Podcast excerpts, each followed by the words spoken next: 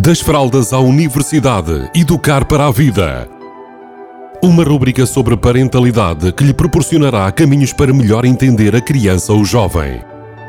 Das fraldas à universidade, educar para a vida. Uma rubrica de Filomena Serrado. Olá, bem-vindos, bem-vindas. A semana passada falámos das crianças que têm como tendência isolar-se uh, e ter pouca interação social. Hoje e nesta semana vamos falar de crianças em que, muito pelo contrário, têm muita necessidade de ter interação social e normalmente têm uma necessidade intrínseca de ajudar os outros. Normalmente são as crianças que mais apoiam as outras crianças e que muitas vezes também apoiam os adultos. O maior medo destas crianças é não ser amada ou querida simplesmente por aquilo que é ou seja, tem que estar sempre a entregar algo ao outro para que ele goste dele ou dela. Normalmente, eh, estas crianças acreditam que as suas próprias necessidades não são importantes.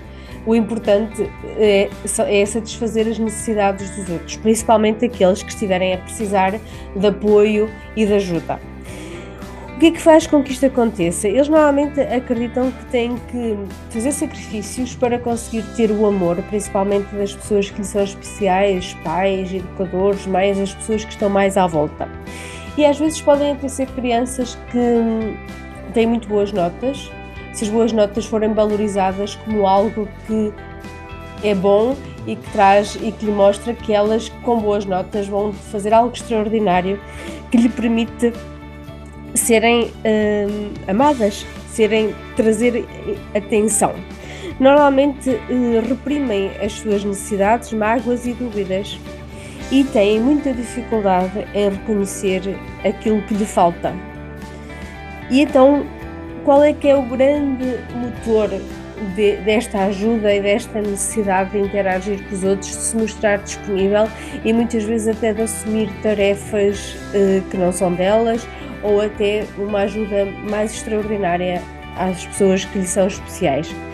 Normalmente elas farão qualquer coisa para obter sinais e provas de que são amadas, ou seja, elas precisam de entregar aquilo que elas entendem, que elas percepcionam que é o que os adultos gostam, que é o que os adultos valorizam para que o amor venha daí.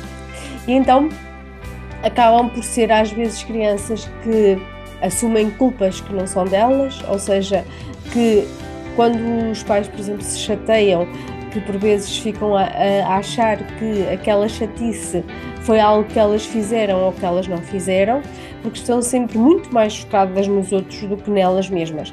Então, nós, enquanto adultos, e aqui é uma dica que eu deixo, é importante percebermos o que é que pode estar por trás deste comportamento destes, destes meninos e destas meninas, que normalmente são os bons meninos, os voluntariosos, os empenhados, os disponíveis para ajudar.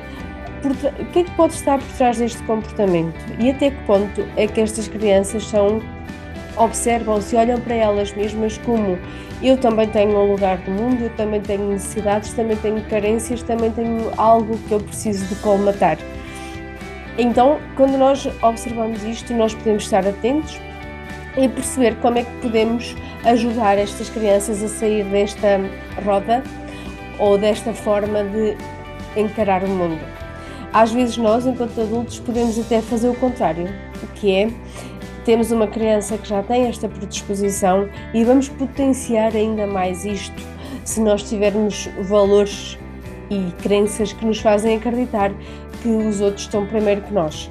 Então aqui é termos este alerta, ficarmos eh, a observar o que acontece à nossa volta, quais são os comportamentos das nossas crianças, para nós de alguma forma irmos conseguindo contrariar e mostrar que tudo é bom na dose certa, na hora certa e com o equilíbrio certo.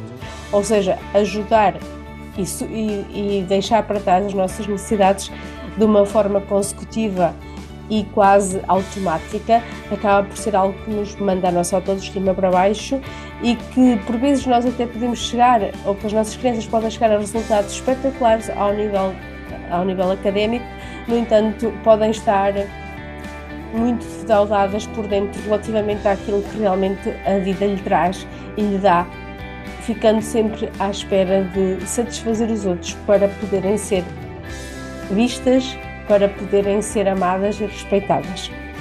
Deixo esta dica, beijinhos a todos e a todas.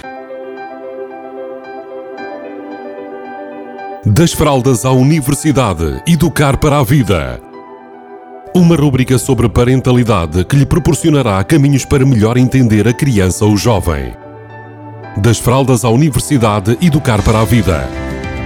Uma rúbrica de Filomena Serrado.